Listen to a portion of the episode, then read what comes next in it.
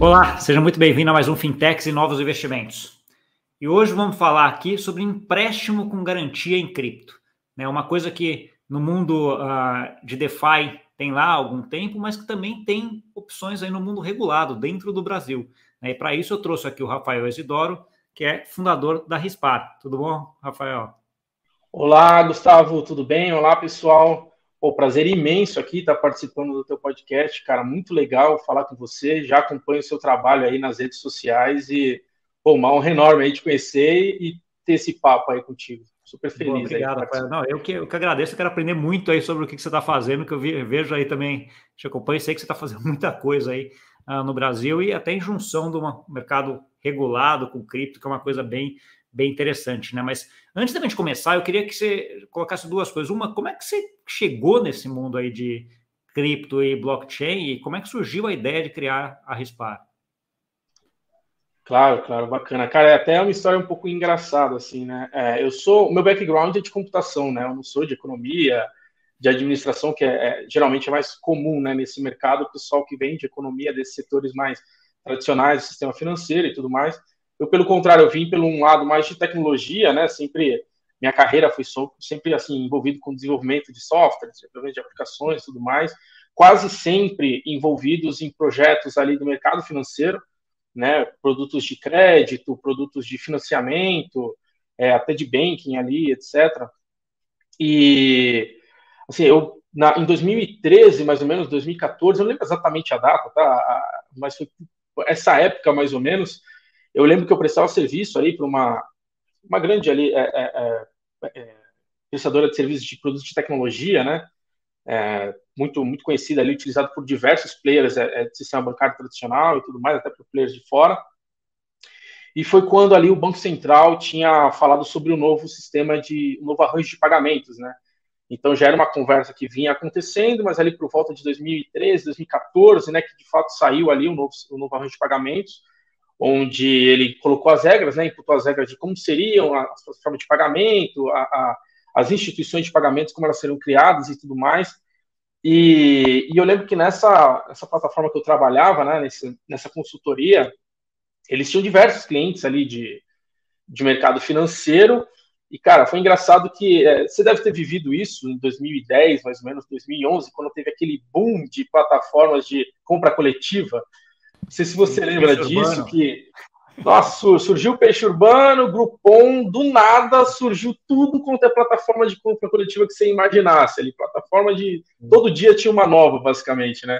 É igual aconteceu com as paleterias mexicanas, né? Na, ali em 2014.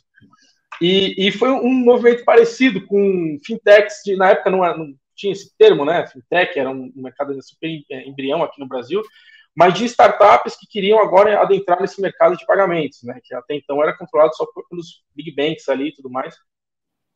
E surgiram uma porrada de projetos ali, cara. Assim, eu, eu só de cabeça eu me lembro de uns cinco. A maioria não foi para frente, né? Acho que como toda startup ali, a, a probabilidade de, de, quebra de mais de 90%, né? Então a maioria começou, certo? Alguns poucos foram para frente, estão aí até hoje. É, mas por que, eu estou falando tudo isso? Porque eu lembro que assim, a gente tinha diversos grupos de discussões, né, sobre muito envolvendo em tecnologia mesmo, também falando um pouco do sistema e tudo mais, mas um pouco mais para o lado do, da galera da economia, administração e tudo mais, e tinha a parte de integrações, né, integrações bancárias, integrações entre sistemas, APIs, etc. E em um desses grupos comentaram sobre Bitcoin. E eu lembro que assim a minha primeira percepção nesse momento era que Bitcoin era mais uma startup querendo entrar no sistema de pagamentos, né? no arranjo de pagamentos e nem dei bola, né? Assim, pô, legal, mais uma empresa aí. E ignorei completamente, né? É, claro que, pô, não deu para ignorar por muito tempo, né? Aconteceu essa vez. Esse foi o primeiro ali momento que eu tive o contato com a palavra Bitcoin, né? Com o termo Bitcoin. E isso foi cada vez mais entrando ali na, na nesses fóruns, na, nas discussões, e pô, diversos amigos envolvidos no mercado financeiro, a galera já tinha uma aptidão um pouco maior, né, para entender como tudo isso funcionava e tal.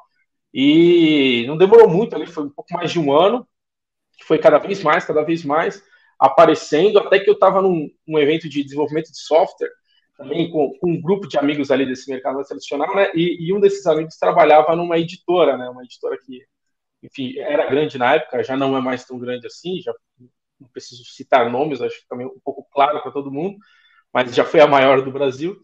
E, e ele trabalhava nessa editora, né? E ele dois amigos nossos, né? Ele também entendia de Bitcoin. Aí ele falou que esse, um amigo nosso tinha sido demitido e estava minerando criptomoeda nos servidores da, da, da editora, né?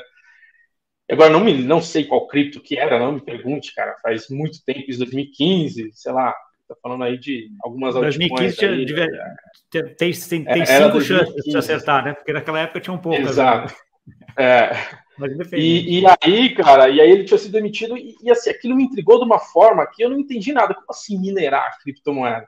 Não, porque funciona mineração ali, igual torrent e tal, peer-to-peer. Aí, aí aqui foi quando deu aquele estalo que eu falei, cara, tem alguma coisa interessante aí que preciso entender, cara. Porque até então eu tava achando que era uma startup, depois eu vi que não era uma startup no sistema de pagamentos, mas podia ser uma startup global, um PayPal novo da vida. Aí eu vi que o negócio era maior, estava falando de tecnologia, que era, na realidade, era código que estava criando dinheiro, então era um negócio assim, super curioso, né? Aí foi ali em 2015 que, de fato, eu comecei a olhar para esse mercado, né? É, é, muito mais com esse viés de tecnologia, né? Entender o que estava funcionando, ver como é que, como que tudo isso rodava, e foi ficando cada vez mais fascinado com aquilo, né? E, e o que foi engraçado, assim, é que nesse ano, em 2015, eu cofundei uma empresa de crédito. Né? Então era uma startup de crédito também, que não tinha nada a ver com criptomoeda, era uma startup de crédito pessoal. Foi ali que, inclusive, em 2015 começou a, a, o termo de fintech, de fato, se instalou no Brasil, né? porque até então era, é, era muito grande lá fora, mas no Brasil não, não tinha esse termo é, é ainda criado, é, sendo utilizado pelo mercado. Né? E eu lembro que tinha um radar fintech, até na época, fintech que eu fundei estava entre a quinta e a sexta, eu não lembro, fintech no Brasil. Né? Você tinha aí Nubank, que ainda era uma fintech na época, né? É, era considerado uma fintech. Você tinha Acreditas, Acreditas na época não era nem Acreditas, era Banco Fácil, o nome, uhum. que eles faziam um gateways né, de, de, de crédito com instituições. Umas outras duas que não existem mais, a, a Noverde, né, que foi a que eu fundei, é, com, com outros amigos, né, que foi recentemente teve até uma, uma saída para Docs, e, e, só, né? E aí dali, pega de 2015 para cá, teve esse boom né, de fintechs Isso, no Brasil. E, e aí, por que, que foi legal? Porque a, a partir do. É, eu já tinha participado de diversos projetos de crédito, cara. Assim, pô, pelo menos ali, desde 2009, eu participo de grandes players ali, fazendo a ponta de financeira, fazendo integrações com, com grandes portais, né? Não vou citar nomes, mas assim, grandes portais para de, de, compra e venda de automóveis, para você financiar o veículo, algumas financeiras que são muito relevantes nesse sentido. E, e a Noverde foi uma experiência legal, que foi o meu primeiro movimento de criar uma financeira, vamos dizer assim, né, do zero. Porque até então, você participar de um projeto onde está tudo estruturado, você só cria novas features, né, novas funcionalidades, legal. Agora o negócio é assim, não, beleza. É uma mão na frente, outra atrás, vai lá e faz, sabe? Tem que tirar o mato de tudo. E, ah, e, você, vai, foi... você, você, teve daí começar a aprender ou, ou, relembrar vários outros conceitos que não estão exatamente a ver com, com, com a tecnologia no final, no final da Exato, é, exatamente. E assim, eu tinha esse, os conceitos de crédito estavam super assim, é, eu super dominava na época, né? porque eu já vinha fazendo aquilo por muito tempo, de fazer, ou sei lá, faz um sistema de amortização price ali, um pagamento ali 24 vezes, sistema SAC, tudo isso ali, cara, já era meio que mamão com açúcar, sabe? Mas assim, é, Agora, beleza, então vamos estruturar uma fintech do zero, ok. E aí você vai chegar, não, beleza, vamos precisar de um FDIC, né, de um fundo de investimento ali, direito creditório, fazer uma conta aqui, aqui, aqui. Aí, legal, pô, já é absurdamente caro para você conseguir estruturar tudo isso. Pô, mas a gente é uma startup, cara, aí, a gente não tem dinheiro infinito, né, então, atrás de VC, investimento, pega aqui, daqui, aí faz uma operação com uma instituição financeira, mas, cara, o que, que é? Um monte de moleque tentando fazer é, é, produto bancário, isso daí é fraude, isso daí não vai dar certo, enfim, é, era toda aquela desconfiança ali em 2015, começo de 2016, até que o jogo virou, né? É, pô, todo mundo entendeu o poder da, da, o quanto que ela estava de fato sendo disruptivas, aí ficou muito mais fácil você conseguir estruturar uma fintech de lá para cá. Mas a gente passou, por que eu estou falando isso? Porque é, é, foi um movimento muito parecido, é claro que numa escala muito menor que eu passei com a Rispar no começo, por ser cripto, né? É, é, então, assim, claro que, que escala, aí, aí, aí você deu um fast forward gigante aí, então. É, foi um fast forward. É. Aí é, lá na, no Verde, tipo, cinco anos praticamente, foi 2015, né? Quatro anos, um pouco, quase cinco ali, que eu fiquei, estruturei tudo. A gente, pô, teve vários soldados, foi uma empresa super séria ali de, de é, produtos de crédito para classe C e D, basicamente, era de mil a cinco mil reais que a gente prestava, o que a gente chama de microcrédito. Existe uma, algumas escolas que falam que isso não é microcrédito, outras escolas falam que isso sim pode ser encaixado, enfim. É, tem, tem essas linhas de pensamento, mas a gente se colocava no mercado como uma empresa de microcrédito, né? E como e é que foi a saída dessa para a criação da, da Respar depois, Rafael? É, exatamente. Então, assim, aí o, o que, que, foi legal nisso? Que a partir do momento que eu ia aprendendo sobre Bitcoin, foi justamente nesse momento que estava estrutura, que eu estava criando a, a Oveja, que a gente estava de fato criando essa empresa de crédito. Então, meio que aprendendo como estruturar essas duas coisas em paralelo, né? Ao, ao mesmo tempo que eu ficava fascinado por Bitcoin, eu ficava assim, sabe, cara, preciso fazer alguma coisa nisso. Assim, meu, tô perdendo tempo, o mercado está girando aí, eu não estou fazendo nada é, é, sabe, aquela, aquela agonia de querer construir alguma coisa, aproveitar aquele momento incipiente ali da tecnologia. E, e aí foi quando eu tentei, de alguma forma, pensar em, em, em estruturar crédito com cripto, né? E aí, né, isso eu estou te falando ali, sei lá, 2017, mais ou menos, quando teve até o boom dos ICOs e começaram a surgir alguns protocolos de DeFi ali, é, é, o MakerDAO ali, já, já, já tinha um pouco mais de um ano, mas ainda era aquela aquele produto que ainda não estava em production, né? Ela estava só em desenvolvimento e tudo mais, e uhum. com algumas ideias, né, de criar stablecoin de forma algorítmica, que utilizava o crédito para fazer essa, essa, essa ponta, né, funcionar e tudo mais. Cara, eu fiquei fascinado, aquilo achei sensacional, essas plataformas. Eu falei, olha, é isso. É, e aí eu participei de um, de um, treinamento em Oxford de blockchain, tive a oportunidade de conhecer gente é, é, muito interessantes e relevantes do mercado, onde eu vi surgindo esse produto de colateral em, em criptomoeda, né? Colateral em Bitcoin, praticamente, né? Que estava no, no, início, era só Bitcoin, é, é, que a galera utilizou para testar esse produto. Eu falei, cara, é isso. Assim, comecei a testar essas plataformas, testei, cara, todas, assim, imaginava que tinha no mercado. É, achei fantástico, vi vários flaws ali em algumas, outras coisas achei bem legal. E, e, por que que eu achei? Eu falei, cara, esse produto é perfeito para o Brasil. Aí eu já estou te falando mais ou menos do, de final de 2018, tá? Foi quase um ano ali de exploração, de entender como tudo ia funcionar. E aí eu tive um filho também, no meio do caminho o filho nasceu, e aí para, para todos os planos, né? No, aqueles primeiro, primeiro ano de, de bebê, não sei se você tem filho, mas é. é Tenho dois filhos e sei, sei bem de, como é. Dedicação total àquilo. É. Aí foi em 2019, ali começo de 2019, de fato, que eu voltei a, a, a tentar estruturar isso, e aí eu entendi que fazia muito sentido para o Brasil, né? Porque a gente estava pegando aquela a, aquele câmbio galopante, né, ali 2019. Isso foi antes da pandemia, né? Já está começando a dar uma galopada no câmbio. E, e assim, o maior problema que eu vi nessas plataformas, é, principalmente a, essas plataformas é, onde você utiliza, faz uma dívida né, em moeda forte, seja moeda forte USDC, USDT, ou moeda forte dólar mesmo, diretamente, como em algumas que, existiam, e infelizmente a gente viu aí algumas semanas atrás que já não existem mais. É, é justamente assim, é, é, o que eu falo para todo mundo. Uma coisa é quando eu tenho uma rentabilidade em dólar, né? Então eu tenho uma, uma, aplicação onde meu rendimento ele é dolarizado, meu rendimento ele vem em moeda forte. Outra coisa é eu ter uma dívida em dólar. Então assim, é, o crédito ele é uma dívida, né? Então eu estou adquirindo uma dívida e essa dívida eu estou adquirindo uma moeda mais forte que a minha, que eu tenho meu rendimento mensal, né? Então foi um pouco disso que a gente entendeu que pô, um produto nacional faria muito mais sentido, né? Onde a gente teria dívida em real e não em dólar, né? Então foi assim que surgiu a, a, a, o conceito da Rispar ali no final de 2019, mais ou menos. Entendi. E a, e a ideia inicial daí já veio na ideia de, de associar cripto como colateral para um empréstimo em reais. Essa, essa foi a ideia. Exatamente. A ideia sempre foi essa. A ideia não foi, não, nunca foi ser DeFi, tá? Então, assim, é, a gente na época observou esse mercado, a gente entendeu que assim é, tem, tem demandas de todos os lados, vamos dizer assim. Então a gente tem demandas gigantescas no mercado de DeFi, tem produtos muito bons em DeFi, né? Então assim a gente entendeu que pô, beleza, a gente pode tentar entrar nesse mercado aqui agora, que é um mercado que realmente é, é, é muito promissor, a gente acredita muito, mas a gente tem players muito bons fazendo muitas coisas interessantes. É, é, a gente traria, não traria tanta inovação assim, seria mais um concorrendo ali, ou a gente consegue de fato trazer uma, uma inovação para o mercado nacional, onde você tem uma utilidade, né? Que é você consegue se aproveitar do, do, do lado bom do DeFi, que é, beleza, eu tenho cripto, então tenho uma financeira que aceita meu cripto como colateral, porém, eu estou precisando de uma grana, precisando de dinheiro, preciso de um imprevisto, preciso, sei lá, da entrada na minha casa, preciso refinanciar o meu cartão de crédito, preciso, sei lá, que nem eu tive filho, pô, beleza, tem que fazer ali o quarto do bebê seja, qualquer é, é, imprevisto que você precisa de fiat, né, que você precisa ali do real do dia a dia, para pagar a conta do dia a dia, não é um investimento, é o dinheiro que você vai ter que usar ali, que não tem como fugir daquilo.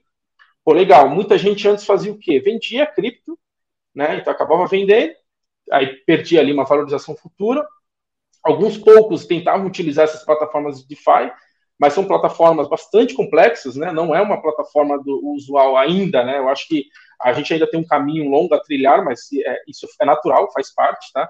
Ela ainda é uma plataforma para, é, é que eu costumo dizer que é para os geeks ali do início da internet, né? Aquela galera que de fato entende protocolo, como que eu transfiro para cá, tá em liquidity pool A, liquidity pool B, eu transfiro daqui, tá, beleza. Então ainda é meio exclusivo, né? Esse tipo de produto. E é, é, já o nosso, assim, pra, a, a, então a gente tem, pensou num produto que de fato trouxesse essa ponta regulada também, né? Então a gente pensou numa estrutura regulada de ponta a ponta, justamente é, é, porque é, quando a gente começou a estruturar, a gente viu que precisaria dessa regulação, dado o cenário ali. Estou falando 2019, 2020, a gente estava com aquele boom de pirâmide financeira envolvido no Bitcoin, né? É, foi quando a Atlas foi desbancada ali, basicamente, em 2020, né? Então, assim, Sim, é. a gente entendeu que, assim, cara, precisa ser regulado. A gente está lidando com real, a gente está lidando com dinheiro fiduciário, a gente está lidando com um empréstimo, empréstimo é, perante o Banco Central é uma, uma operação financeira, se não vira um agiota, eu vou preso, entendeu? A é, agiotagem é crime no Brasil. Então, a gente olhando todo esse cenário, a gente, pô, beleza, a gente já, já desde o início entendeu que precisava estruturar isso de uma, uma forma regulada, né, usando pontas de estrutura reguladas financeiras e tudo mais. Deixa, deixa eu fazer uma pergunta agora, vou fazer mais um deep dive aí no teu, no teu modelo aí, Rafael, para entender um pouco mais. Fica à vontade. Detalhes, detalhes, em relação a ele, né? Então, assim, o primeiro ponto que você lançou aí é a parte de ser um negócio regulado, né? Ter alguma junção. Então, assim, você tem uma empresa regulada junto ao Banco Central, CVM ou quem quer que seja, uh, que faz a parte do empréstimo para o cliente, é isso? Exatamente. A gente tem. É, é, isso é uma estrutura que é, é muito comum em fintechs, tá? Até foi por isso que cara, é, a estrutura em si foi super simples de colocar de pé, né? É, dado toda a bagagem que eu já tinha ali da, da estruturação da Noverde, né? Então a gente costuma fazer essa ponta com instituições é, financeiras do Banco Central mesmo, né? Seja ou financeiras ou as SCDs, né? Que são empresas que surgiram ali em 2018, 2019, uma, são as sociedades de crédito direto, são sociedades que surgiram ali com até é, foi uma resposta às fintechs que o Banco Central teve ali naquele ano. Então, como é que funciona? Então, a gente utiliza desse, dessas instituições para fazer a emissão de uma CCB, né? A CCB é a cédula de crédito bancário, ela que é o instrumento, de fato, é o contrato de crédito, vamos dizer assim, que é o instrumento regular que o Banco Central ele, ele, ele entende que aquilo é um título de crédito que é, é, é que pode ser é, utilizado como um título no mercado financeiro tradicional. Então, uma CCB ela é um título, como, por exemplo, uma debenture, como, por exemplo, uma, uma ação de uma empresa. Então, é um título que eu consigo pegar é, é, esse título e é, é colocar ele no mercado financeiro. Por exemplo, colocar num fundo de investimento, colocar para compra e venda entre cotistas e tudo mais. E por que, que isso é interessante? Porque até é, no passado, bem no passado, né, não existia essa estrutura, ou ela existia de forma muito rasa. É, basicamente, quem tinha o capital para emprestar eram os bancos.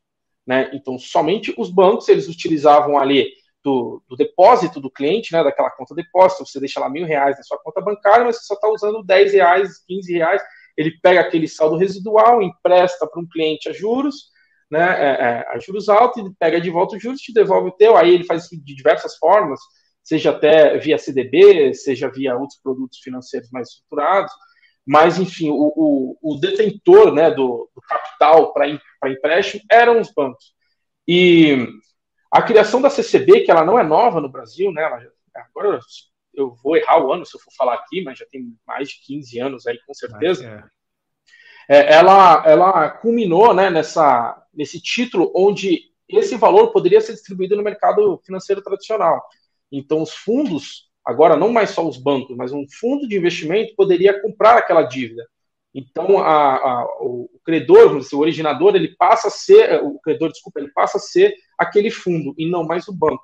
Isso possibilita, por exemplo, uma redução de taxa de juros, né, que esse foi um dos principais motivos de ser criada a CB na época, que você tem ali a pulverização do crédito, e também a, a, facilidade das fintechs, né, porque as fintechs agora, ali em 2015, elas poderiam criar seus produtos de crédito que utilizar dessas estruturas de CCBs e FDICs e tudo mais para levantar capital sem precisar de fato fazer aquele, ah não, vou levantar agora 100 milhões de reais só para emprestar e agora eu também tenho que ter dinheiro para manter minha startup, tenho que ter dinheiro para manter o meu time de tecnologia e tudo mais. Você cria um fundo, faz esse FDIC, depois essa ponta você tem a CB que é emitida pela instituição e meio que você só faz esse gateway, é, vamos dizer assim, entre essas duas pontas, né? Entre o FDIC e quem quer tomar empréstimo, né? Entendi isso. Exatamente. Está bem claro.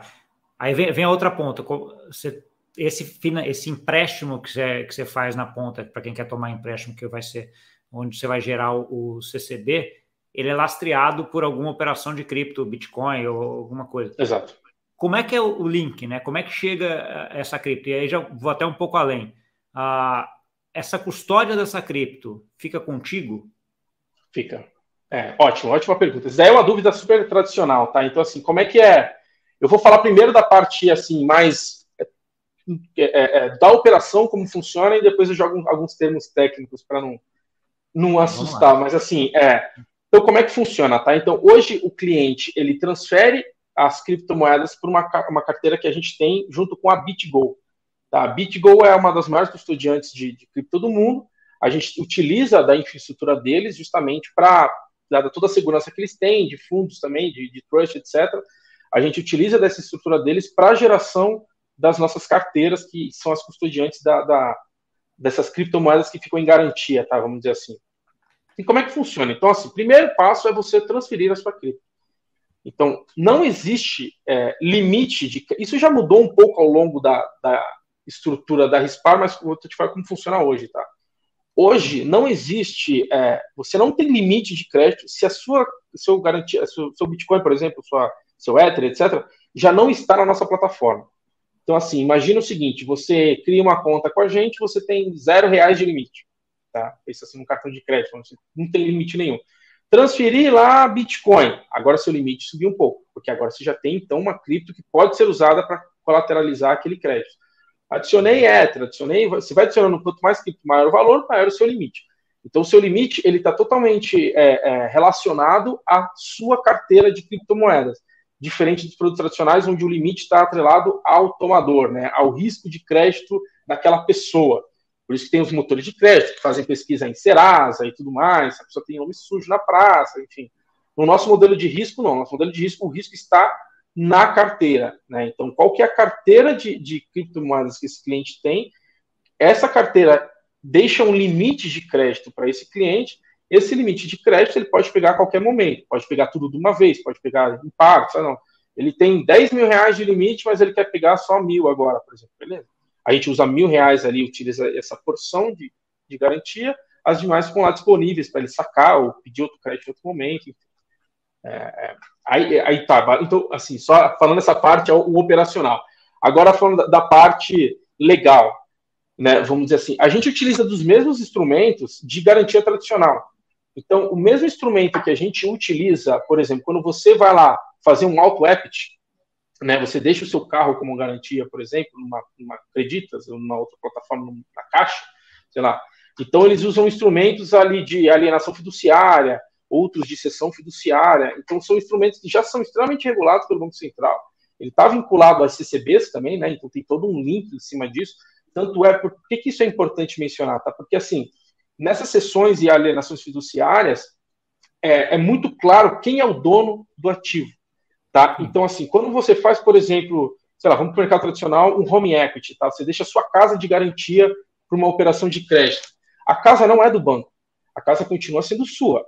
Tá? Porém, o banco tem o poder de vender aquela casa, né, botar a leilão, caso você venha a ficar inadimplente com aquela CCB, né, ou com algumas outras regras que ele pode imputar naquela CCB.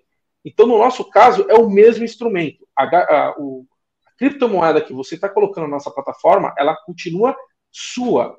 Né? Ela está ali travada né, com a gente, mas ela, assim, perante a, a Receita Federal, perante o Banco Central, a, a, o CPF detentor daquela cripto é você e não a Rispar. A Rispar só está utilizando daquele, daquela garantia para colateralizar aquele empréstimo. Por que, que eu falo isso? Tá? Por que, que eu estou frisando um pouco nisso? Porque isso é diferente de como um monte de plataforma de, de crédito cripto funcionam lá fora. Que inclusive teve aquele crash lá de maio, teve esse problema recente. Então, o, o que, que essas empresas fazem? Esse Bitcoin que você coloca, essa garantia que você coloca em carteira, ela utiliza para rentabilizar. Então, ela faz o que a gente chama de yield farming, né? ou yield de, de lending, enfim, N outros produtos. Ela rentabiliza aquele Bitcoin, parecido com o que os bancos fazem com o real parado ali na conta do cliente. Né? E, e, é o que a gente chama de rehypothecation, né? é rehipoteca, uma tradução bem, bem ao pé da letra. E qual que é o problema disso? Tá? O problema disso é o que a gente está vendo agora, o que a gente viu em maio, agora acho muito mais acentuado, é, é justamente o risco de contraparte. Então, na prática, assim, o que essas empresas fazem, para deixar bem claro, não é o que a Rispar faz, tá? É o que essas empresas fazem. Elas deixa eu então, né? só uhum. pegar um ponto aqui, porque assim, um grande ponto quando a gente fala de custódia de terceiros, né, não é um pouco do que você está citando aí, né? Você tem criptos lá que são de terceiros, não são teu essa segregação. Né? Então, se é, a gente vai para o mercado financeiro tradicional, isso é resolvido via segregação de empresas. Né? Então, quem faz a custódia é um, quem faz a originação é outro. Faz... Ah, como é que é isso dentro da SPAR? Porque assim, vai, vai no caso Bitcoin, vou pegar só Bitcoin. Mandou Bitcoin lá para a SPAR. Ele manda para a mesma carteira que estão todos os Bitcoins ou é para uma específica daquele cliente? Você tem segregação disso? Existe. No começo não tinha, tá? Então, assim, ó, a segregação ela existe de forma virtual, boa parte assim do começo funcionava assim. Hoje, depois do FDIC, né, que a gente estruturou o FDIC, o nosso FDIC ele entrou de pé em junho, tá? Em junho desse ano. Até só fazendo um, um adendo aqui, o nosso FDIC, inclusive, ele está no sandbox da CVM, né? Foi é o primeiro FDIC que a CVM autorizou ser tokenizado, né? Então existem as cotas foram tokenizadas. É o FDIC que é RISPAR. Depois você pode jogar no Google aí e pesquisar mais sobre ele. Então, assim, até então, não. Até então, a gente tinha, assim, uma, única carteira, onde a gente recebia uma única carteira, por exemplo, de Bitcoin, uma única carteira de Ether, uma única carteira, e a gente fazia essa segregação por endereços, né? Então, é, por exemplo, você entrava na plataforma, você tinha um endereço exclusivo, né? Porque, assim, você sabe que criptomoedas a gente pode criar quase que infinitos endereços, né? É, é, então, assim, cada endereço que a gente fazia essa identificação, aquele endereço é do Gustavo, outro endereço é do João, outro endereço é do Pedro.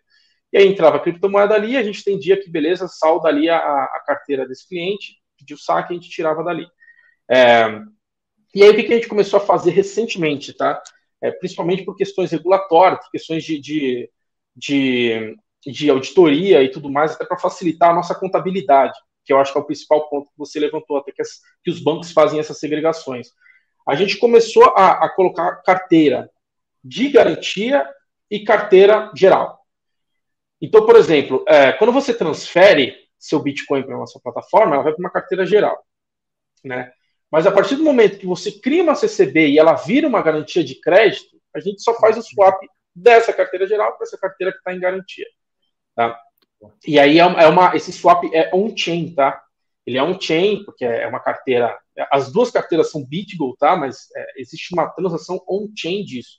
É, isso facilita, isso a gente fez, não foi nem por questões de, de, de, de, de compliance, nada disso, foi justamente para facilitar a nossa contabilidade. Porque a nossa carteira começou a crescer e isso começa a gerar caos, né? Que é justamente, pô, tá tudo numa carteira só, então tem Bitcoin que é da Rispar, tem Bitcoin que é de cliente, tem Bitcoin que é garantia, tem Bitcoin. Então, assim, é, é, isso vai gerando um, e a gente ainda tem uma estrutura que é pequena, né? A gente pô, é uma empresa super nova, então a gente já resolveu acertar isso agora para crescer de forma saudável.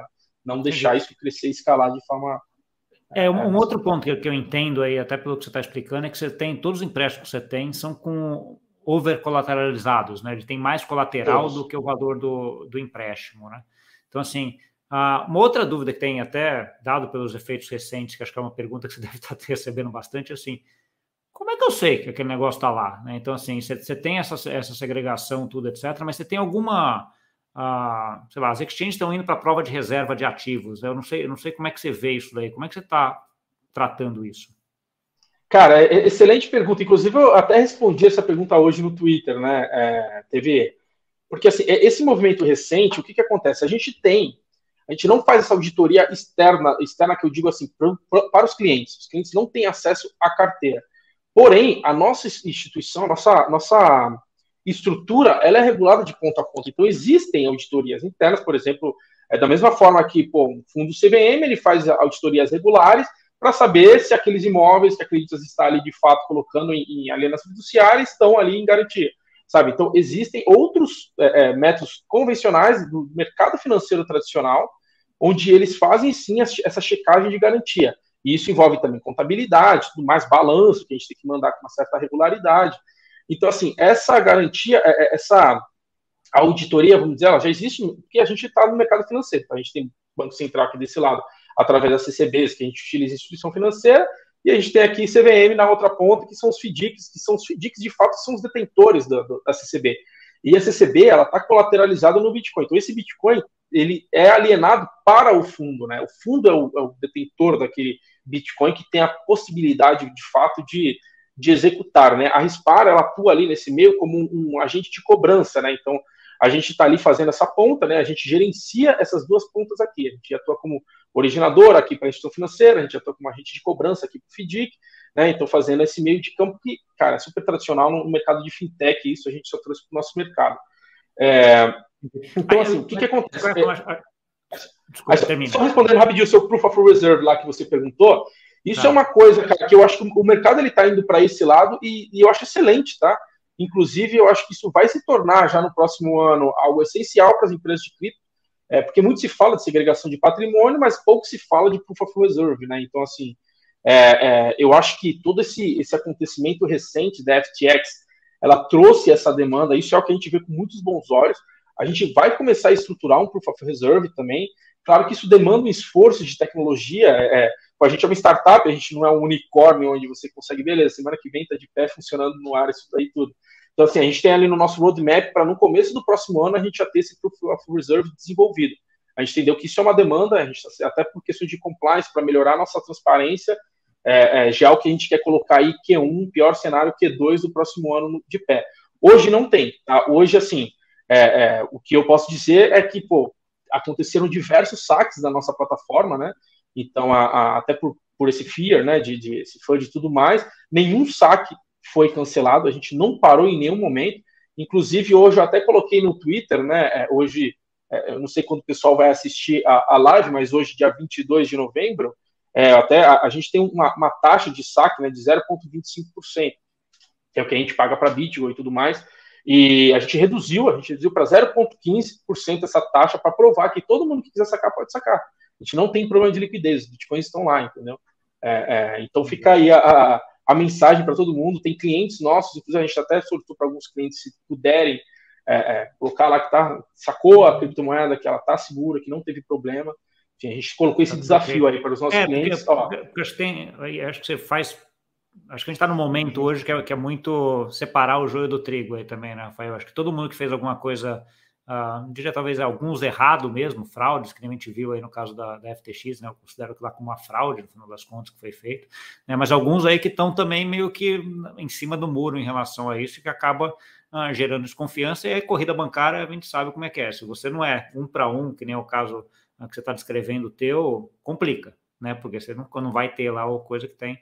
Então, assim, essa parte da, do fiduciário e de como resolver isso é bastante importante para que uh, você tem um business para frente, né? no final das contas, uh, é um pouco do teu, do teu business também. Uma outra discussão é, que tem isso... nesse nível, desculpa, fala. É, não, só um, um, outro ponto rapidinho sobre esse assunto. É até uma discussão que a gente teve já por vários anos, ali no começo da nossa operação, né? É, porque onde, como que a Rispar fatura, né? Onde a Rispar ganha dinheiro? Então a gente ganha dinheiro na taxa de crédito que a gente cobra em cada contrato que a gente faz. Então, por exemplo, quando você vai fazer um empréstimo, você tem que pagar o empréstimo, tem o IOF, né, que é o Imposto sobre Operações Financeiras, e existe uma taxa. Essa é a nossa rentabilidade. Tá? É, é, e aí tem, tem muita reclamação que a gente teve no passado, né? Pô, mas é, a, a, a, plataforma X não me cobra taxa. A plataforma Y pô, tem uma taxa de juros muito barata, muito menor do que essa. E é uma coisa que eu falo, gente, assim, é, é, é, a nossa operação é muito transparente. O nosso faturamento é na taxa de crédito que a gente faz de cada contrato. É aí onde a gente fatura. Não existe outro faturamento em cima disso. Então, se de repente eu tiro essa taxa, ou se eu estou colocando uma taxa de juros no meu empréstimo que é menor que a Selic, que é, pô, é, é a gente está falando que eu tenho um FDIC, que eu tenho um fundo, que eu preciso rentabilizar cotista, né? e esse fundo está pagando menos que a taxa básica de juros, desconfie entendeu? Eu estou ganhando dinheiro de outra ponta e a gente não faz isso. Então, nossa operação, ela é a gente tem uma das menores taxas de crédito do Brasil, mas não nunca vai ser menor que a Selic. E a gente não tem como zerar a taxa de originação, que aí é onde a gente paga a, a, a, o pão de cada dia nosso aqui, entendeu? É, é, então, essa é a mensagem que eu passo para as pessoas. Esse é o nosso produto. Não existe segredo, não existe é, é, é milagre.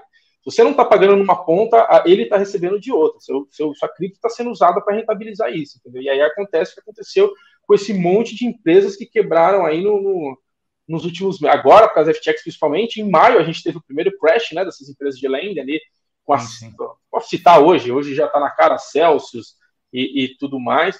Inclusive, até um ponto, se você olhar no nosso Twitter, no passado, teve um cliente que brigou assim com a gente, ficou nervoso, falando, pô, mas a Celsius me cobra 1% ao ano.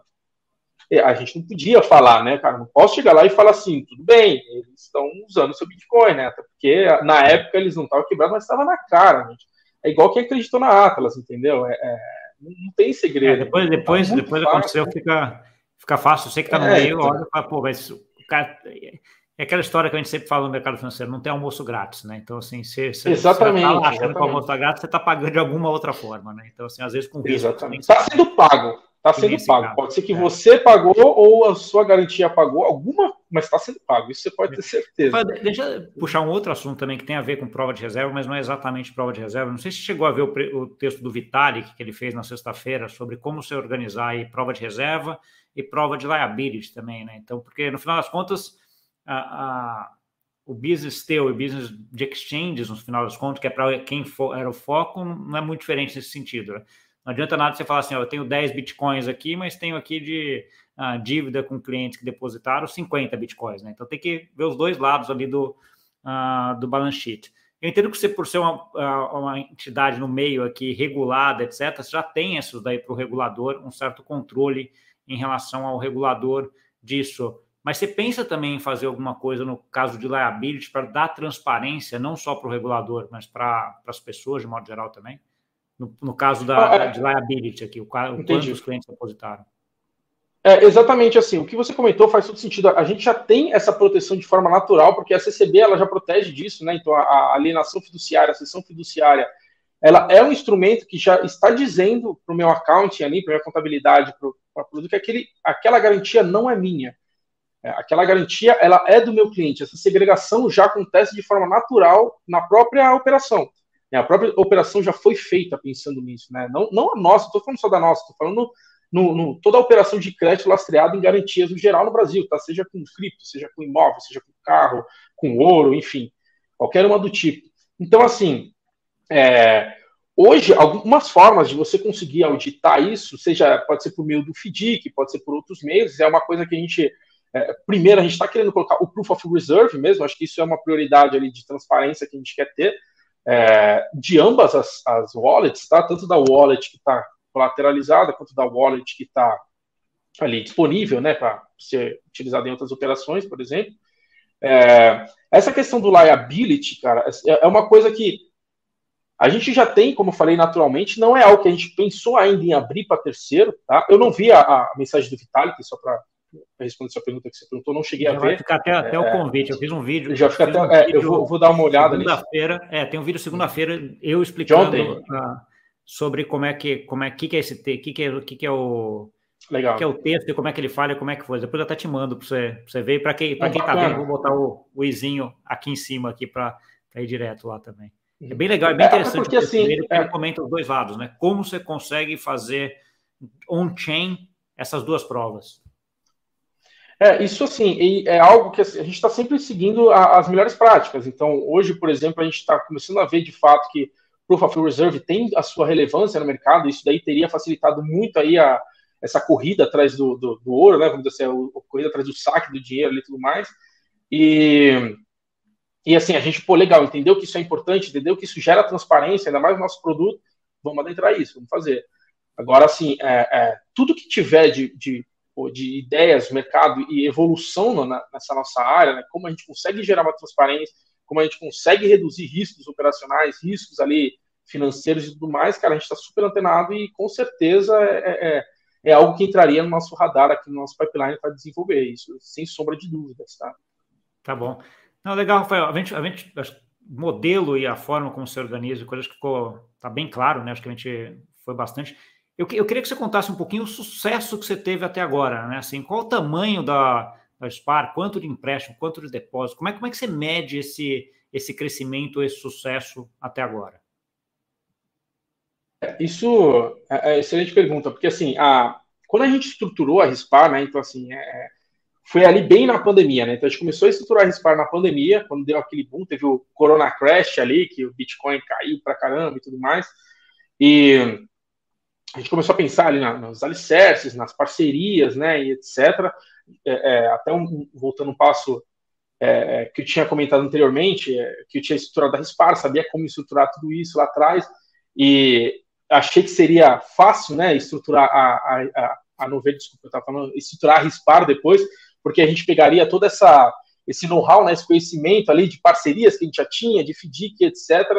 E eu basicamente passei novamente ali pelo, pelo buraco que eu passei inicialmente na, na época da Noverde, né, quando a gente estava estruturando a fintech lá atrás, de 2015, que foi meio que unânime, quase todos os players do mercado institucional é, tradicional, no mercado financeiro, ali na época, falou, pô, legal o projeto, achei sensacional, pô, quero até ser investidor anjo aí, coloco dinheiro na física, mas, cara, não vai passar no meu compliance nem ferrando. Bitcoin não passa no meu compliance de banco, Bitcoin não passa no meu compliance aqui, CVM, Funded, enfim. Foi bem caótico. Porque foi bem na época daquela datas ali, a gente tá falando no final de 2019, começo de 2020, cara. Foi, foi...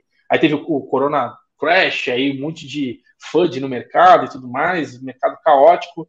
E, e aí o que, que foi interessante, né? Que aí a gente conseguiu pô, algumas parcerias mega estratégicas, então foi até quando eu conheci o Fernando Carvalho, né, o CEO da QR Capital, é, pô, ele gostou, ele foi um nosso investidor anjo, inclusive, ali da plataforma, e a gente fez essa parceria na época, é, até cheguei a ser, né, um, um, curto período ali, quando ele estava estruturando o fundo, né, ainda atuei como CTO ali na, na, na QR Capital por um breve momento, e foi super legal, porque, assim, é, Fernando já era um cara super é, é ali do mercado financeiro, né? Tava fazendo um produto muito interessante, né? Trazendo a QR Capital, já fazendo a conta de CVM, toda aquela estrutura regulada, trazendo gente muito competentes ali, o Ludolf, é, enfim, o JP, tem uma galera boa pra caramba.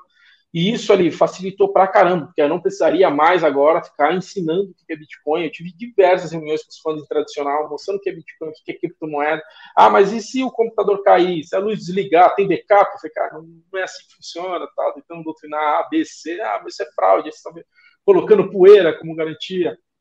E, e aí o que, que aconteceu, tá? Aí de lá para cá, se a gente conseguiu estruturar, conseguiu colocar tudo isso de pé.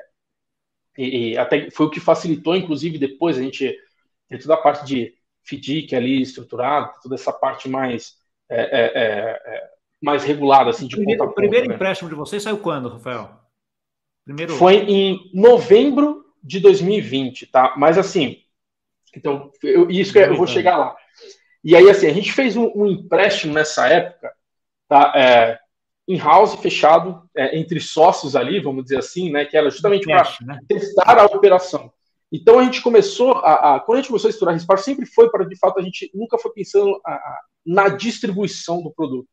A gente até hoje não focou na distribuição. Nosso foco foi em criar é, é, é, produtos que de fato eles liguem nesses dois mercados. Então assim, por que que eu estou te falando isso? Porque a gente pô, lançou ali em novembro, a gente tinha uma estrutura bem MVP mínima ali, funcional, que a gente fez alguns créditos internos. Aí a gente, pô, beleza, entendi como é que funciona, tem a corrigir aqui, corrigir ali, vamos tentar tunar um pouco essa parte do produto. Isso ficou legal, isso não ficou. Aí chegou em, em, em maio do ano passado, mais ou menos, em junho, a gente fez algumas mudanças, testamos novamente no mercado. Tá? Isso assim, cara, é, é, isso que é impressionante. Foi um teste, a gente não distribuiu o produto em nenhum momento, a gente não fez ali Legal, vamos agora distribuir em massa, fazer campanhas de marketing gigantescas, tentar colocar ali um monte de fazer, levantar capital para colocar na camisa do Santos, do Corinthians, nada disso, sabe? A gente foi tipo de fato ali testando sempre no small scale ali, é, testando é. small scale o produto, aí faz aqui, testa small scale. E por quê? Por que, que a gente fez isso? Tá? Tem um ponto principal aí também, porque a gente, nesse período, não, não tinha conseguido o nosso FDIC. Né? O nosso FDIC, é, ele foi só é, registrado, a gente começou a conseguir de fato fazer a operação em junho desse ano. Então, até lá, a gente tinha uma estrutura, uma SPE, né? A gente tinha uma SPE super ali limitada, onde a gente conseguia fazer mais pilotos ali típicos pegar um pouco ali, pegar um pouco ali, tentar tunar o produto, fazer a criação de fato do modelo, né? E e aí, por que, eu já vou responder a tua pergunta, tá? Eu estou enrolando, mas é, é, é, por um bom propósito. Não, é bom, é bom, é, eu, aí, eu, gosto de ver essa trajetória inteira, porque ela forma o raciocínio, é importante. É, não, exatamente. E assim, e o que, que aconteceu? Aí, quando chegou em junho desse ano, de fato, a gente, pô, legal, agora a gente tem um FDIC, né? A gente teve essa aprovação aí em CBM para colocar o FDIC, fazer a tokenização, fazer sandbox, etc. Aí a gente fez a primeira emissão, uma, uma fração um pouco menor. A gente tinha alguns contratos né, na estrutura antiga, que a gente começou a refinanciar algum desses contratos, tentar trazer um pouco desse para cá e tal. E só que a gente ainda começou com, nesse meu tempo, começamos a desenvolver outro produto, né? Que é o produto de fato, beleza, agora tem um crédito em real, agora a gente está fazendo o crédito de, de basket, né? Da cesta de garantias, porque até então era só o Bitcoin que a gente utilizava como garantia. E a gente está fazendo um produto agora super inovador, a gente deve colocar de pé já very soon, tá? Bem, bem, tá nos 45 do segundo tempo, que é de uma cesta de garantia, né? Então, assim, é, onde você consegue não só ter Bitcoin, mas você pode pegar a sua carteira, de fato, né? Então, eu tenho um Bitcoin, meio Ether, meio Polkadot, 0,25, alguma coisa. Isso tudo compõe o seu limite. E aí, quando você pede empréstimo, ele é composto pela parte da é sua carteira, né? Diferente de como é hoje, que é só o Bitcoin, ou de como outras plataformas funcionavam, onde eu tinha que escolher um ativo, né? Eu quero fazer um crédito, por exemplo, de mil reais, mas eu tenho mil e quinhentos reais com Ether, mas eu queria usar Polkadot, mas eu não tenho Polkadot. O Polkadot só tem 800. Eu não posso usar o Polkadot, só posso usar o Ether. Eu vou te falar, então, assim, você está é. falando aí, parece uma coisa do ponto de vista prático simples, mas é mega complexo, né? Porque você tem, tem um ponto também que, que, é, que, é assim, então de repente eu estou lá numa carteira que eu, não, eu tenho tudo menos Polkadot, daí eu tenho chamada de margem, né? Porque, sei lá, o preço tudo caiu, mas o meu empréstimo está em reais. Então, assim, eu preciso colocar mais. Eu posso colocar Polkadot aqui, beleza, né? A carteira só, mas aí como é que você ajusta para que sempre esteja mais. E aí, é, exatamente. Outro, é. ponto também, outro ponto também que acho que é importante aqui a gente frisar é esse modelo de risco teu, né? Então, assim, você tem mecanismos, uh, imagino que automatizados ou quase automatizados, para zerar quem está debaixo d'água, né? Exatamente, exatamente. Até, e aí, só respondendo a sua pergunta anterior, então a gente conseguiu originar nesse período um pouco mais de 10 milhões de reais, tá? A gente teve uma originação mega relevante, dado a, a zero distribuição que a gente teve só ali fazendo pilotos, vamos dizer assim. A gente teve que, que negar empréstimos, bem dizendo. Tá? Muita gente chegando, a gente, não dá agora, a gente está numa fase ali de, de contenção, a gente está no piloto, a gente está só entendendo o produto, etc. Então, assim, é, é, é, isso foi super relevante. Eu estou falando assim, no mercado que a gente pegou dois bear market praticamente, né? A gente pegou é, ali maio, foi bem complicado. Ano, né? ano, passado teve um pouco do bull. Então, é, é, esse do ano passado é até um caso que vai responder a tua pergunta da chamada de margem, né? Que a gente abriu um pouco mais ali em setembro do ano passado, né? Que a gente estava testando alguns produtos ali de sistema americano de amortização e tudo mais, que foram é, alguns clientes solicitaram um pouco disso, né? E aí ali em setembro e outubro a gente abriu para uma, uma safra nova, né? Que a gente está tá solicitando crédito, a gente abriu com o sistema americano e tudo mais e foi bem no all-time high, né? Assim, é, é, é. então, assim, a gente está falando ali, pô, beleza, a galera pegou ali no sistema americano, até para voltar um passo atrás nessa questão de sistema americano, sistema price, de amortização, no sistema a, tradicional, né, que é o, o nosso produto carro-chefe hoje, que inclusive é o, é o que eu sempre indico para as pessoas, tá, por, por, por, redução de risco para os dois lados, é o sistema price, né, onde que a, qualquer empréstimo que você for fazer aí no mercado tradicional, é, você vai ter esse sistema que é onde você faz ali, por exemplo, quero pagar em 24 vezes de parcelas iguais, né? E cada parcela ela tá, ela representa uma porção de juros e uma porção do seu saldo devedor que está sendo abatido. Né? Então você tem um saldo devedor, uma porção que você está abatendo ali em cada parcela e tem uma fração de juros, né? As últimas abatem mais o principal e as, as primeiras abatem mais os juros. Mais assim. juros. Exato. É.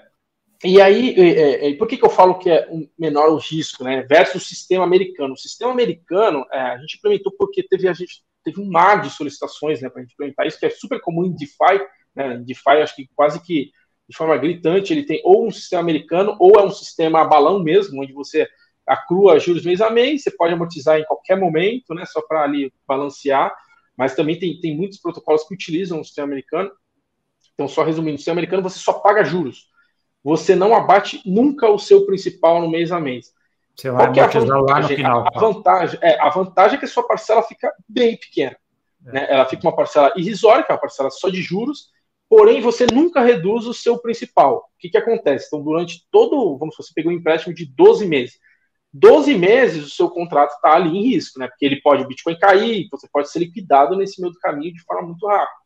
Que é o que acontece Sim. geralmente aí quando tem esses short squeeze aí, né? Que sai todo mundo liquidando. E aí, e aí sobre, sobre, essa leva que entrou em novembro, você teve um monte de gente que foi liquidado, imagina. A né? gente liquidou quase todos que entraram. Essa safra aí foi quase toda liquidada. Foi muito pouco que não foi liquidado.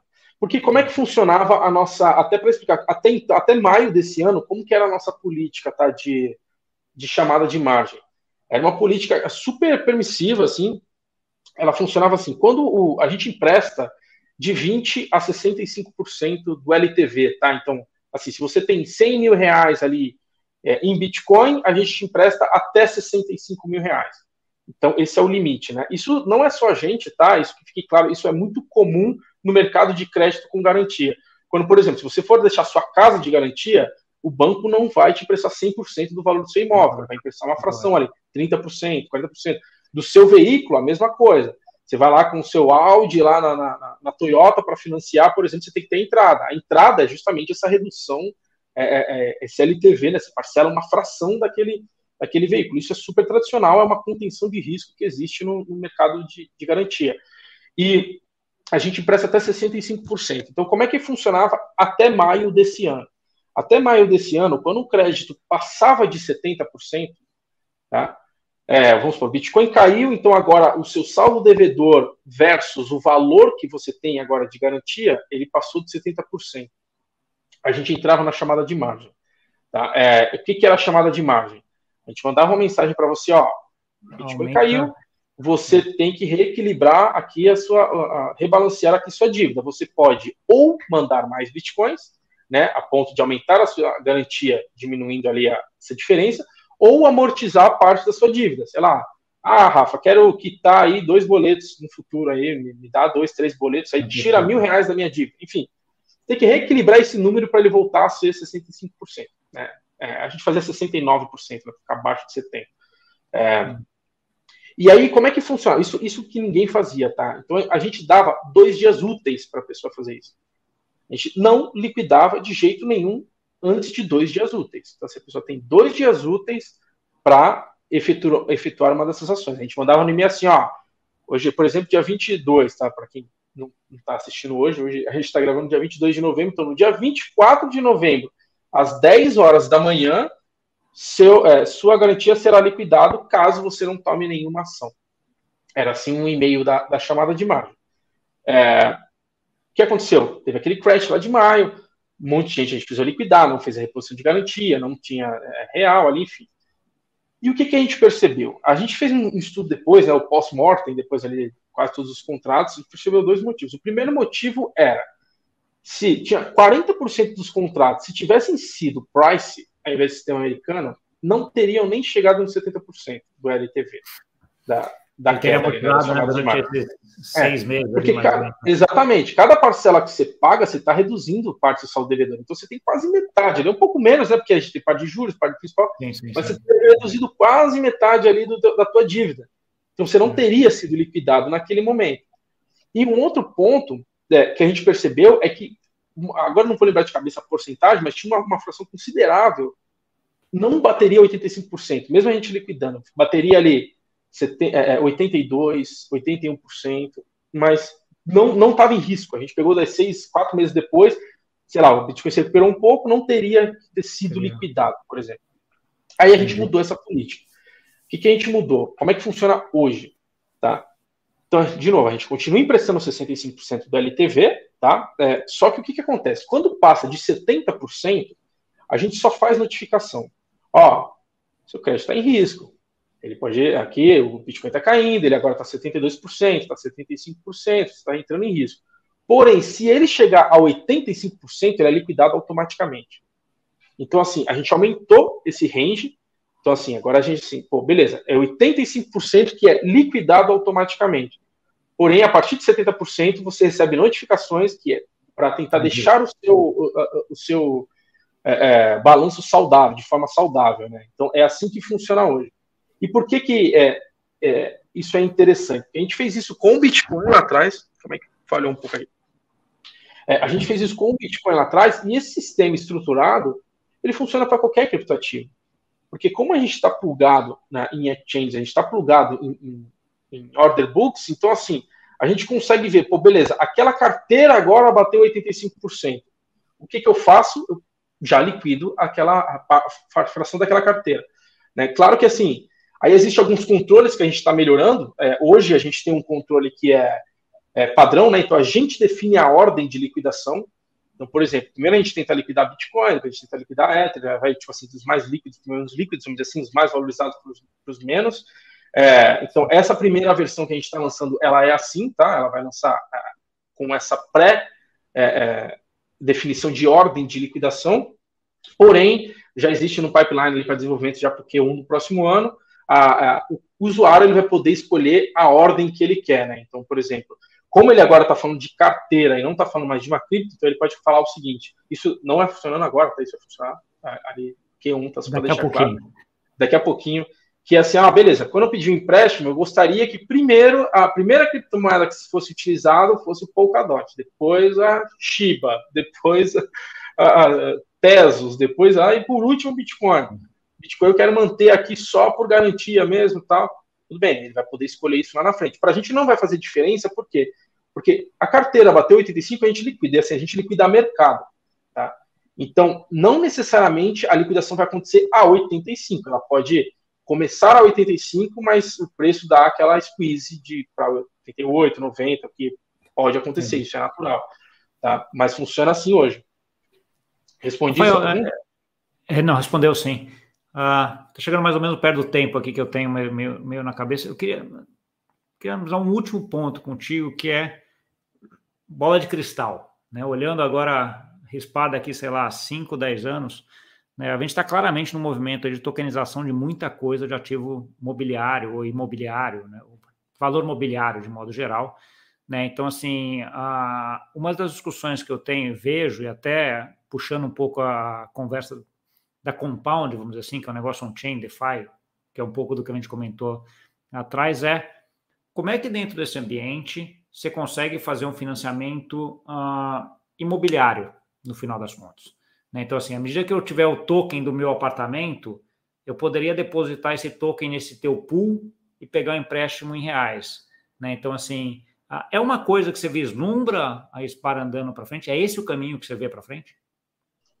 Cara, é, isso é uma excelente pergunta, Gustavo. É, se você jogar no Google ali, SPAR Home Equity, você ver que a gente fez uma operação dessa no início desse ano tá? É, quando a gente estava testando alguns produtos, é, a gente fez uma parceria com a NetSpaces, não sei se você conhece o pessoal da NetSpaces, que eles têm um, um produto de tokenização né, imobiliária, é um produto super piloto ainda, que a gente está entendendo toda essa parte de é, regulatória, principalmente, né?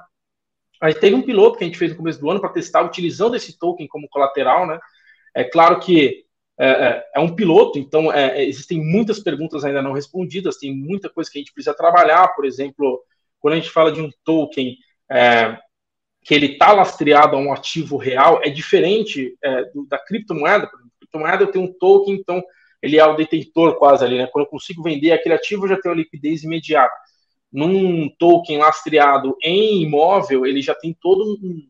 Precisa de toda uma, uma estrutura que se comunique também com a estrutura tradicional. Por exemplo, tem alguém morando naquele imóvel. Então, transferi o imóvel aqui, a pessoa não pagou, agora eu tenho que liquidar esse token. Bem, mas tem morador naquele imóvel, o que eu faço? Como é que a gente põe imóvel a leilão? Vai fazer a alienação fiduciária tradicional? Existe o registro no cartório? Essa operação que a gente fez, no caso, existiu uma, uma alienação fiduciária de fato ali, é, mas assim, a, a, gente tentou fazer esse teste piloto, né? Essa alienação aconteceu no nome da, da própria NetSpaces, então ela que era detentora daquela alienação, ela conseguia fazer a emissão dos tokens, enfim. É, mas é um produto que a gente enxerga com muito bons olhos, a gente entende que o mercado está indo para isso, de fato, o mercado mais tradicional, tá, o mercado regulado, o mercado financeiro tradicional, a, a, eu acho que tokenização é, é a única coisa que não entrou em bear market, né? Se você é, tá tudo, tudo quando é cripto caindo, mas você fala de tokenização, você lota a casa, né? É, é, impressionante isso. E a gente vê esse movimento com muito bons olhos, a gente acredita que isso tende a facilitar muito, principalmente essa questão da, da, da da eliminação de barreiras, né, eliminação ali de intermediários. O, o nosso FDIC, ele é, é, esse foi um, um, ponto interessante que, claro que hoje a gente, o nosso FDIC ele utiliza a estrutura financeira tradicional, mas o que está sendo testado é exatamente até onde precisa, quais são os players que de fato precisam, dado que, pô, via smart contract eu consigo automatizar isso, isso, isso, isso, isso. Né? É, é, então, assim, é, a gente tem uma, uma tokenização que está utilizando todo aquele acabouço tradicional, mas é que com o intuito de entender daqui a um ano, né, no final do sandbox ali, o que de fato dá para ser eliminado, que automaticamente se traduz em redução de custos, que automaticamente se traduz em, em benefício para todo mundo, né? O, o, tomador do crédito paga menos, o quem está querendo rentabilizar ele ganha mais, é, o administrador ganha bem, enfim, todo mundo ganha nessa brincadeira, né? Então é, é, eu acho que isso tem muito benefício, tá? Mas a gente chega com muito bons olhos, eu acredito que não vai demorar muito aí para a gente ter mais operações como essa que a gente fez no início do ano é, é, no mercado mais tradicional também, tá? Tá ótimo, pô, legal. Fael, uh, chegamos ao final aqui, já deu o tempo que, que a gente tinha aqui. Eu queria que você deixasse duas coisas. Uma, uma mensagem final aí para quem uh, nos ouviu aqui e onde que eles interagem com vocês. Bacana. Pô, obrigado novamente pelo convite. É muito legal é, é, participar aí do, do teu canal. Você faz um, um, trabalho excelente, eu gosto bastante. E aí, para os ouvintes, a gente está ali no rispar.com.br, tá? Ali você pode fazer a simulação de crédito e tudo mais. A gente está lançando agora um novo produto, esse produto que eu te falei, eu comentei aqui na live da, da carteira em garantia, né? Esse é um produto que a gente está lançando um aplicativo já nos próximos dias aí. É, inclusive, pô, se você gostar e tiver interesse em testar ali no começo, manda e-mail para a gente, manda e-mail para mim ali, rafael.rispar.com.br. É, nas redes sociais, a gente está ali é mais ativo no Twitter, tá? Então, nosso Twitter é Rispar Crédito. A gente tem outras redes, mas não é tão ativo como no Twitter. E você pode também me encontrar no Twitter, eu sou R Isidoro, tá? Com Z, R Isidoro de Rafael Isidoro. É, e é isso, pessoal. É, pô, legal, eu quero, entrem lá, conheçam a nossa plataforma. É, eu entendo que esse mercado hoje em dia está bem, está tá confuso, está difícil, tem muita empresa ruim aí que a gente está descobrindo mas assim, não vamos perder a esperança, tem muita empresa boa, tem muita gente fazendo trabalho sério, é, então vamos olhar as fontes, vamos tentar buscar a informação de verdade, não cai ali no, nesse food aí de fake news e todo mundo tentando espalhar notícia ruim de todo, todos os players, tem muita gente séria nesse mercado, tá? Não vamos perder a esperança, eu acho que a gente tem muito a crescer ainda nesse mercado, beleza, pessoal? Sim. É Beleza, é obrigadão, Rafael, pela, pela Valeu. abrir toda a, a, sua estrutura que você está fazendo. Acho que é uma coisa bem inovadora. Acho que tem muito, muito sucesso aí pela frente. Tá Bacana, Gustavo. Muito obrigado. Hein? Valeu. E para você que nos viu, obrigado pela audiência novamente. Coisa muito legal. Detalhes aí, fomos em vários detalhes aí que estão muito atrelados ao movimento que a gente está hoje e a, toda essa discussão que a gente tem hoje de prova de reservas, como é que faz, como é que não faz, como é que controle de risco, né? Então, assim, acho que o Rafael explicou bastante bem aí como é que é, a, funciona a plataforma, né? E quais os riscos que ele consegue, que ele tem lá e como é que ele mitiga isso, como é que ele faz isso de uma forma regulada, usando cripto, bem legal, tá? Não esquece de deixar o like aqui, mandar para aquele amigo e amiga que gosta desse assunto e até semana que vem. Tchau, tchau.